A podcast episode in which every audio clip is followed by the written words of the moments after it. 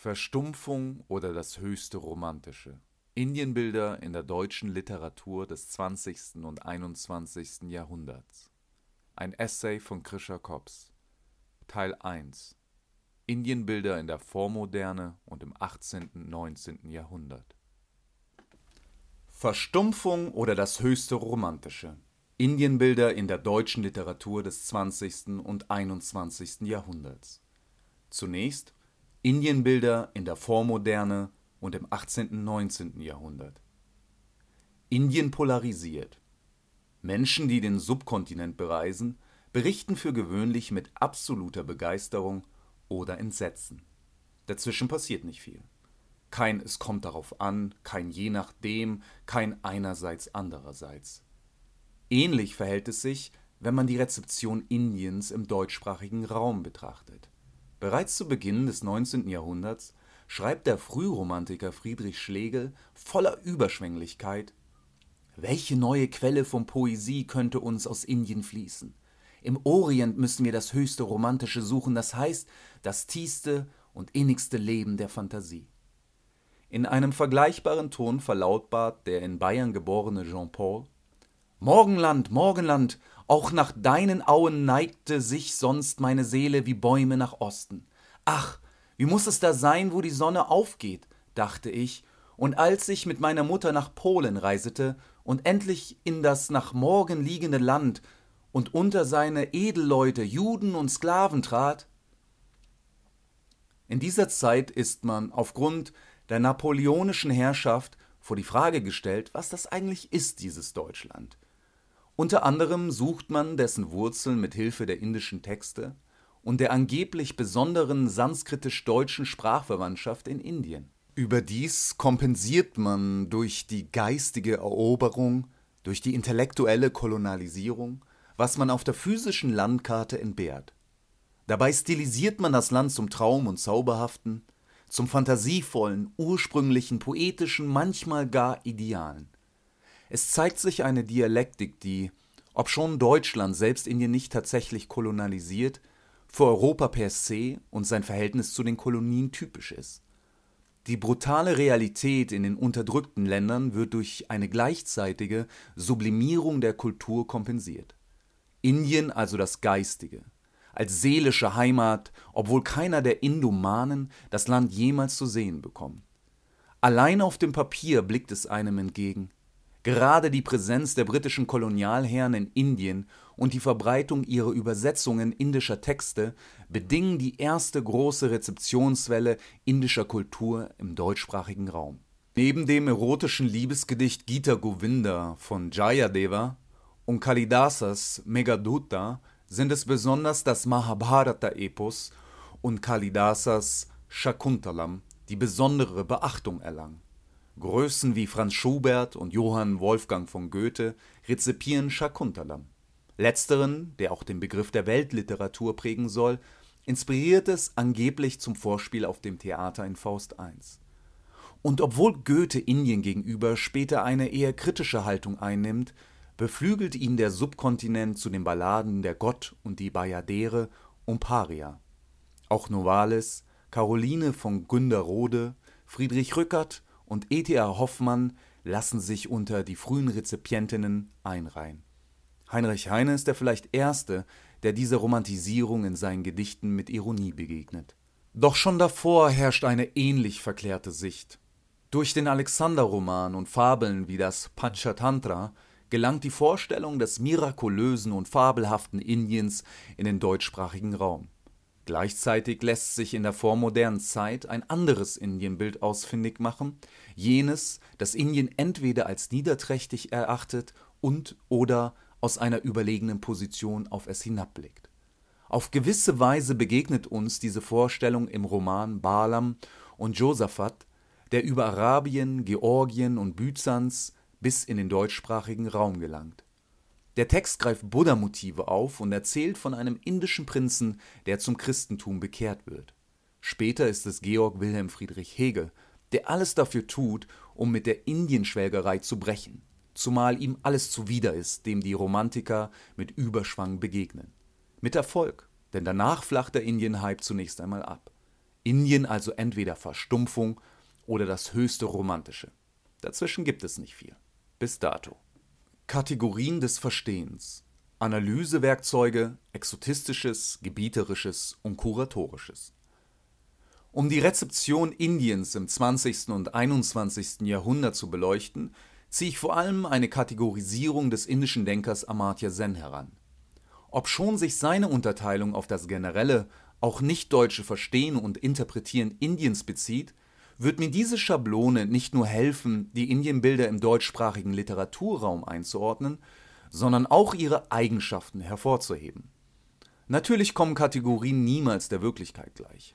Außerdem sind sie auch in diesem Fall nicht absolut zu denken, da sie sich hie und da überlappen. Zen unterscheidet die Annäherung an Indien wie folgt. Versuche von außerhalb Indiens, die Tradition des Landes zu verstehen und zu interpretieren, lassen sich meiner Meinung nach in mindestens drei verschiedene Kategorien einteilen, die ich als exotistische Ansätze, gebieterische Ansätze und kuratorische Ansätze bezeichnen möchte. Die erste, exotistische Kategorie, konzentriert sich auf die wundersamen Aspekte Indiens. Der Fokus liegt hier auf dem anderen, dem Fremden in dem Land, das, wie Hegel es ausdrückte, seit Jahrtausenden in der Vorstellung der Europäer existiert. Die erste Kategorie bezieht sich also auf das mythische, mystische, mirakulöse wie fabelhafte Indien, das uns bereits bei den Romantikern begegnet ist. So nimmt es nicht Wunder, dass die Indologin Carmen Brandt ergänzend dazu den Begriff romantisches Indienbild verwendet. Bezüglich des zweiten, des gebieterischen Ansatzes schreibt Zen: Die zweite Kategorie bezieht sich stark auf die Ausübung der imperialen Macht und betrachtet Indien als ein unterworfenes Territorium aus der Sicht seiner britischen Gouverneure.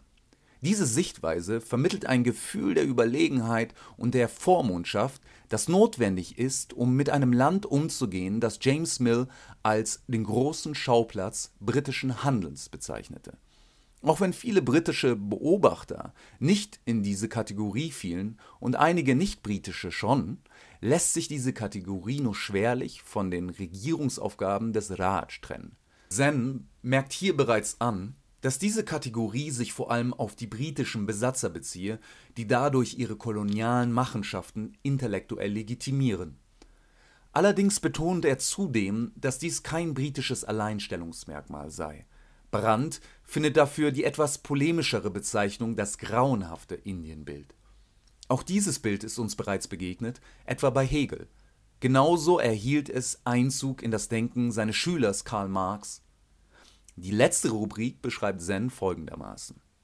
Die dritte, kuratorische Kategorie, ist die umfassendste der drei und umfasst verschiedene Versuche, die unterschiedlichen Aspekte der indischen Kultur zu erfassen, zu klassifizieren und auszustellen. Im Gegensatz zu den exotistischen Ansätzen sucht ein kuratorischer Ansatz nicht nur nach dem Fremden, auch wenn das andere mehr Ausstellungswert haben muss, und im Gegensatz zu den gebieterischen Ansätzen wird er nicht durch den Einfluss der Prioritäten des Herrschers belastet, auch wenn sich die gebieterische Verbindung nur schwer in Gänze vermeiden lässt, insofern der Autor auch ein Mitglied der herrschenden imperiale Elite ist, wie es manchmal der Fall war. Aus diesen Gründen ist man in dieser dritten Kategorie freier von Vorurteilen. Andererseits haben die kuratorischen Ansätze ihre eigenen Perspektiven mit einem allgemeinen Interesse daran, den Gegenstand, in diesem Fall Indien, als etwas ganz Besonderes und außerordentlich Interessantes zu betrachten. Diese Herangehensweise ist demnach vielseitiger und mag außerdem Gemeinsamkeiten hervorheben. Trotzdem gilt auch hier Indien als besonders und interessant. Wie die anderen zwei Kategorien, die exotistische und die gebieterische, wird sie uns im Folgenden helfen, das Indienbild der deutschsprachigen, vor allen Dingen bayerischen Schriftstellerinnen zu verstehen. Dabei wird hervorzuheben sein, dass diese Kategorien sich oftmals in einer dialektischen Weise gegenseitig bedingen. Ferner werde ich den Versuch unternehmen, die Kategorien, wie es Zen selbst wünscht, zu erweitern. Denn auch das Indienbild hat sich in den letzten Jahrzehnten bei den deutschen Literatinnen verändert. Asiomanie. Indien als Reiseziel und spiritueller Zufluchtsort. Dass das Indienbild der meisten SchriftstellerInnen allein durch die migrierende Literatur und die politischen Umstände bedingt ist, ändert sich gegen Ende des 19. und mit Anfang des 20. Jahrhunderts. Einmal mehr ist der Kontext für die Veränderung der literarischen Landschaft verantwortlich. Diesmal sind es unter anderem die vereinfachten Reisebedingungen, die zur zweiten Welle der Indienrezeption führen. Bereits 1869 verkürzt die Eröffnung des Suezkanals die Reisezeit über See nach Indien signifikant.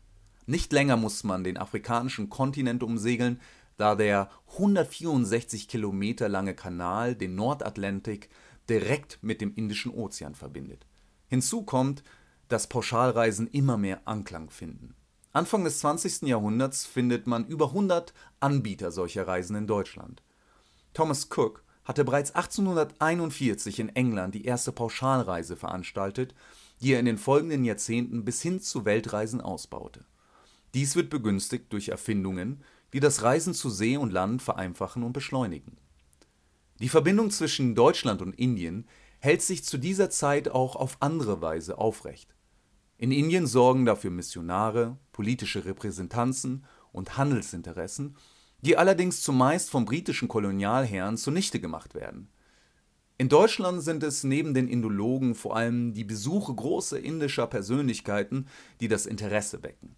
Neben dem Mönch Vivekananda der bereits drei Jahre nach seinem ruhmreichen Auftritt beim Weltparlament der Religion 1893 Deutschland besuchte, ist es der erste asiatische Nobelpreisträger Rabindranath Tagore, der den deutschsprachigen Raum mehrmals bereist und sich mit den hiesigen Intellektuellen wie Schriftsteller Stefan Zweig und Philosoph Hermann Kaiserling austauscht.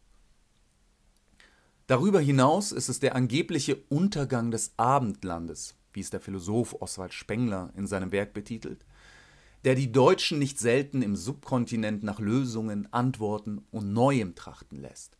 Diese Sehnsucht wird durch den Ersten Weltkrieg intensiviert. In ihm kulminiert die zunehmende, sich bereits vorher bahnbrechende Technologisierung und Verwissenschaftlichung für viele in einer Katastrophe. Darwinismus und Liberalisierung tun ihr Übriges, um viele Menschen von ihrem herkömmlichen Glauben abkommen zu lassen oder ihn zumindest zu hinterfragen. In einer Welt, in der Gott tot ist oder zumindest um das Überleben kämpft, in der materieller Fortschritt unaufhaltsam davondampft, sehnt man sich nach einer spirituellen Heimat, etwas Ursprünglichem, ähnlich wie man es bereits aus der Romantik kennt. Diesen damals wie heute existierenden Eskapismus namens Asiomanie erklärt sich der Philosoph Peter Sloterdijk folgendermaßen: Indem sich der Westen in einen versunkenen Osten hineinträgt und eine asiatische Antike als maßgebliches Kulturmodell des gegenwärtigen Lebens heraufbeschwört, sucht er in einer fremden Vergangenheit nach Möglichkeiten einer eigenen Zukunft. Dass es einen in die Fremde zieht, um sich selbst zu finden, ist nicht allein ein typisches Motiv der abendländischen Literatur, sondern auch eines der traditionell indischen, dort, wo man sich immer wieder aus dem sicheren Königreich in die Ferne begibt, in die Berge oder unsicheren Wälder. Die Sehnsucht der deutschsprachigen Literatinnen bekundet allein die Themenwahl. Zumeist steht nicht das moderne Indien im Vordergrund. Es dreht sich überwiegend um das vergangene Indien der Krieger, Könige und Priester. Das Exotistische, die Indienfahrt des Waldemar Bonsels. Zu den Reisenden dieser Zeit gehört auch Waldemar Bonsels, der in Oberschleißheim lebt und sich später am Starnberger See niederlässt. Er reist als Kaufmann der Basler Mission in den Jahren 1903 / 1904 nach Indien, was ihn später zu seiner Schrift Indienfahrt inspiriert. Das Buch wird ein beachtlicher Erfolg, sogar eines der meistverkauften Bücher des Jahres 1920, ähnlich wie zu jener Zeit der Pilger Kamanita von Karl Gjellerup und zählt mit zu der erfolgreichsten deutschen Reiseliteratur desselben Jahrhunderts. Dabei ist es gar nicht so einfach zu bestimmen, um welches Genre es sich handelt. Es ist kein Reiseführer im klassischen Sinne, der einen Indien erklärt, auch kein objektives Sachbuch, vielmehr ein subjektiver Erfahrungsbericht, der später sogar stellenweise als frei erfunden bezeichnet wird. Selbst im Text verschwimmen die Grenzen des scheinbar Realen, mal im Traum, mal im Fieberdelirium. Um Bonsels Horizont zu verstehen, ist es wichtig, sich vor Augen zu halten, dass er seinem Elternhaus entflieht, wo man ihn zu etwas machen will, zu dem er sich nicht berufen fühlt. Alsdann begibt er sich auf Wanderschaft und entdeckt spätestens hier seine Vorliebe für Flora und Fauna. Sie lässt ihn Anstoß an seiner industrialisierten, urbanisierten und zunehmend technisierten Umwelt nehmen. In Indienfahrt selbst beschreibt er Europa als lauter, hässlicher Traum voll unnützer Erregtheit. Weiter heißt es, wie ein einziger, kreischender, prellfarbiger Lebensirrtum erschien mir das Treiben der großen Städte. Gleich danach spricht er im Kontrast dazu von der Unschuld der Pflanzen. Diese Thematik beschäftigt Bonsels immer wieder in seinen Schriften, auch in seinem wohl bekanntesten Text Die Biene Maya und ihre Abenteuer. Es überrascht nicht, dass die Natur in Indienfahrt eine gewichtige Rolle einnimmt, anhand der er die europäische Zivilisation, aber auch den Menschen per se kritisiert. Es begegnen einem Sonnenuntergänge, Dschungel, Bananenblatt und Palmfächer, Singvögel und Ochsen. Tiere werden hier und da vermenschlicht. An einer Stelle heißt es, die ganze Frische des indischen Frühlingsmorgens umfing uns. Alle Blüten strömten von Tau über, ihre Farben leuchteten im ersten Licht, so dass meine Augen das Entzücken dieser Pracht nicht zu fassen vermochten, und der Geruch von Nässe Erde und tausend aufbrechenden Blumen ließ mich taumeln vor Glück. Diese Sichtweise könnte man dem exotistischen bzw. romantischen Indienbild zuordnen, zumal es sich lediglich einer seiner bestimmten Seiten Indiens zuwendet. Zudem redet diese Art Naturidealisierung, ohne dass Bonses dies wahrscheinlich beabsichtigt, dem althergebrachten gebieterischen Narrativ das Wort, Indien sei dem Natürlichen näher, dem Körperlichen, nicht aber dem Geistigen, dem sich der Westen verschrieben habe. Neben dieser Ambivalenz zwischen exotistischem und gebieterischem Bild sei ferner betont, dass auch Bonsels Naturbild von einer gewissen Ambiguität geprägt ist. Denn diese Natur kann gleichwohl eine angsteinflößende sein, eine höhnische oder tödliche. Zu ihr gehören Schakale, Tiger, Panther, Alligatoren, die Überreste einer Hirschantilope zerfetzen, Katzen, die mit Ratten um ihr Leben ringen, Kobras, deren Gift das Leben aus Kindern entweichen lässt. Bonsels Idealisierung macht nicht bei der Natur halt. Wie viele seiner Zeitgenossen stellt er seine religiöse Sozialisation in Frage und sucht das Spirituelle jenseits der christlichen Grenzen. Er zitiert Gott Krishna. Die Upanishaden werden erwähnt, mit einem Brahmanen sucht man den Austausch. An einer Stelle schreibt Bonsels emblematisch Ich habe den poetischen Glanz der Veden und den Geist Kalidasas überall gefunden und erst im Lande selbst recht würdigen und fassen gelernt und der bedauernden Ernüchterung der modernen Propheten habe ich nur den Kummer entgegenzuhalten, dass meine Kräfte nicht ausreichen, von den mystischen Herrlichkeiten und dem geheimnisvollen Zauber aller Erscheinungen ein rechtes Bild zu geben. Auch hier macht sich also das exotistische Indienbild bezogen auf die Religiosität bemerkbar, wie man es spätestens seit den Romantikern kennt. Und wie die Romantiker sieht er etwas Ursprüngliches in diesem Glauben. Gleich der Romantisierung der Natur hat dies eine unbewusst gebieterische Seite, wenn man bedenkt, dass Indien seit jeher der Realität zum Trotz lediglich als das Geistliche, nicht das Rationale, Wissenschaftliche verstanden wird. Als das Ursprüngliche, das demnach nicht das Fortschrittliche ist, sondern das Primitive. Dieses romantische Indienbild erklärt auch, warum Bonsels, insofern man ihn mit dem Erzähler gleichsetzen darf, den Missionaren gegenüber kritisch gestimmt ist. Ebenso empfindet er diese Ablehnung gegenüber den Briten, lässt sich gegen Ende gar für die Idee eines unabhängigen, geeinten Indiens begeistern. Gleichermaßen exotistisch ist sein Bild der Inderinnen, die er unter anderem als friedliebend beschreibt. Ähnlich wie Herder sie bereits im Kontrast zu den rasenden, ja unreinen Europäern als sanftmütig darstellte. Bonsels Gesellschaftsbeschreibungen weisen jedoch auch kuratorische Tendenzen auf, zumindest dann, wenn er auf die unterschiedlichen Lebensweisen der Inderinnen eingeht. Vereinzelt tritt gar das Gebieterische bewusst zutage. So betrachtet er die Urbevölkerung als primitiv oder ohrfeigt einen Schreiber, was er im Anschluss allerdings bedauert.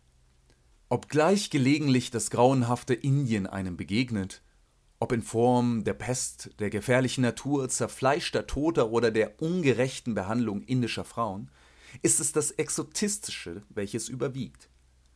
Man könnte es ergänzend ein sensationalistisches Indienbild nennen, das versucht, den Leserinnen in ihrer Erwartungshaltung entgegenzukommen, indem es das Abenteuer in den Vordergrund rückt. Jemand stiehlt, Gewehrkugeln fliegen, Tiger stieren einem entgegen, Ochsen erliegen, Schlangenbissen, junge, entrückende InderInnen entsteigen dem Opiumrauch. Diese vielleicht auch erdichteten Szenen wirken nicht nur exotisierend, sondern führen teilweise zu Ungenauigkeiten. Ob zwar Bonsels vorgibt, sich mit Indien auch theoretisch auseinanderzusetzen, indem er sich in Kanaresisch, Sanskrit und indische Geschichte vertieft. Dass das Indienbild in Bonsels Schrift stark von seinen Projektionen überdeckt ist, erklärt auch, warum er sich am Ende seiner Heimat entgegensehnt. Wohlgemerkt einer ebenfalls idealisierten, in der die Natur einen zentralen Platz einnimmt, wo der Holunder blühte und eine Amsel singt. Denn auch die stärkste Projektion wird irgendwann von der Realität überschattet, so dass man sich einer anderen zuwenden muss. Die Suche nach der Heimat in der Fremde führt zurück zur eigenen Herkunft.